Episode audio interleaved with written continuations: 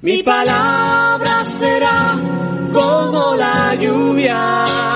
Vivamos el Evangelio de hoy, reflexionado por Monseñor Bertrand Vic, obispo de la diócesis de Santo Domingo en Ecuador.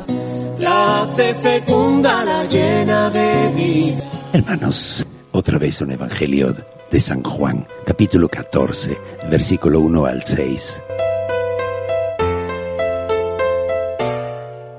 En aquel tiempo Jesús dijo a sus discípulos, no pierden la paz. Si creen en Dios, crean también en mí. En la casa de mi Padre hay muchas habitaciones. Si no fuera así, yo se lo habría dicho a ustedes, porque voy a prepararles un lugar. Cuando me vaya y les prepare un sitio, volveré y los llevaré conmigo, para que donde yo esté, estén también ustedes. Y ya saben el camino para llegar al lugar a donde voy. Entonces Tomás le dice, Señor, no sabemos a dónde vas, ¿cómo podemos saber el camino? Jesús le respondió, Yo soy el camino, la verdad y la vida. Nadie va al Padre si no es por mí. Palabra del Señor.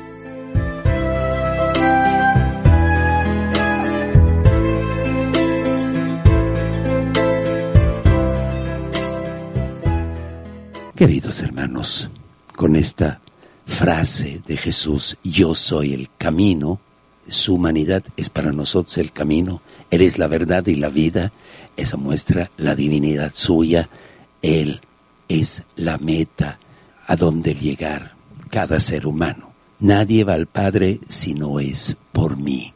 Fuera de Cristo no hay salvación. Hermanos, ¿qué significa esto? Que nosotros como cristianos no tenemos que buscar la salvación en otra parte.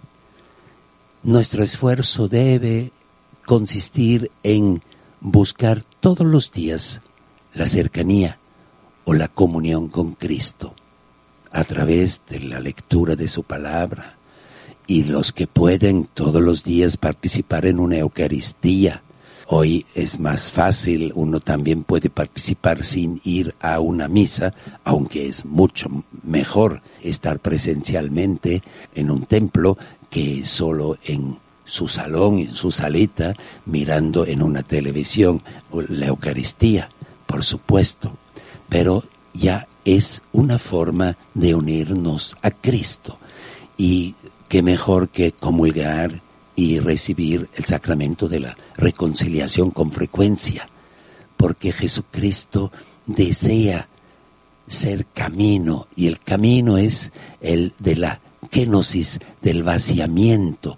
Vaciarnos de nosotros es no solo de poner todo orgullo, todo lo propio, sino también todo lo que es debilidad, que es pecado, entregárselo siempre de nuevo al Señor en esta confianza que Él transforma todo de nuestra vida en luz. Hermanos, Jesús dice, yo les voy a ir y preparar un lugar. Es como que no habría aún lugar porque Jesús no ha muerto y la humanidad, la carne, la materia todavía no ha entrado al estado final de la transfiguración. Aparentemente, Jesús lo va a arreglar.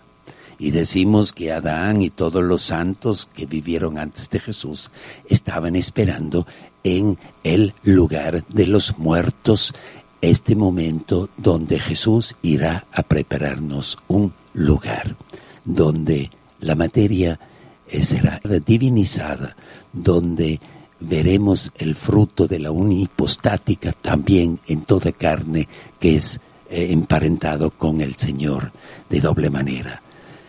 Pedimos, hermanos, que el Señor nos ayude a no buscar en otra parte ni el camino, ni la verdad, ni la vida. Él lo es para cada uno de nosotros.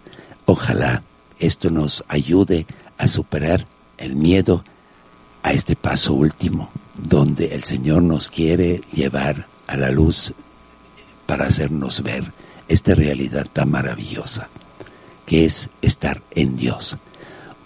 Un bendecido día y un abrazo para con todos.